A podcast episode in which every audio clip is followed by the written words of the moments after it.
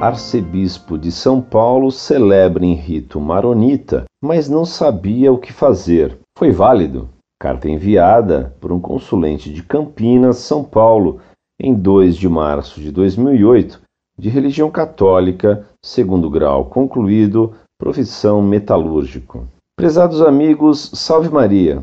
Reproduzo abaixo um artigo interessante que encontrei em um site, sendo este favorável à missa tridentina. Salve Maria! Diz o texto. Missa do Cardeal Scherer foi válida? Arcebispo de São Paulo celebra em rito maronita, mas não sabia o que fazer. Neste último domingo, 24 de fevereiro, o arcebispo de São Paulo, cardeal Odilo Pedro Scherer, celebrou uma missa na Catedral Nossa Senhora do Líbano dos Maronitas. A missa foi em rito maronita e concelebrada por outros três bispos, dentre eles o atual bispo eparca para o Brasil. O rito maronita é celebrado em linguagem própria, árabe, e apesar do lá lá lá, não é oração em línguas, e somente algumas poucas passagens são celebradas no vernáculo local para os libaneses na diáspora. O fato interessante ocorreu na consagração. Dom Odilo não tinha a menor noção do que estava fazendo, cerimonialmente falando. Não levantou a hóstia na hora adequada, não pronunciou determinadas orações, etc. Recebeu uma ajudinha do eparca, que lhe soprava o que deveria ser feito enquanto o cardeal lia uma apostila que certamente continha a tradução das orações. Pergunta: Foi válida a consagração? Resposta: Claro que sim.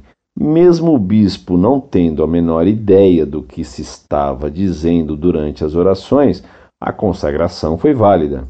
Pergunta: Por que então os bispos brasileiros insistem em pedir aos fiéis desejosos do rito extraordinário para que conheçam latim e exigem, igualmente, que os padres tenham uma proficiência em latim maior que a do próprio César. Mesmo Dom Odilo não sabendo árabe, a consagração foi válida.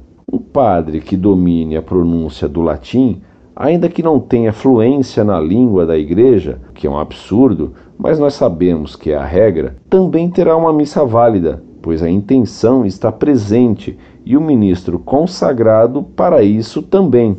O mesmo aconteceu na visita de Bento XVI ao Brasil. O Papa lê muito bem o português, mas não fala e nem é fluente na língua. A missa de canonização de Frei Galvão foi inválida?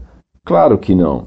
Então, aos bispos do Brasil cabe moderação aos comentários e, principalmente, às exigências como maneira de manter uma mínima coerência.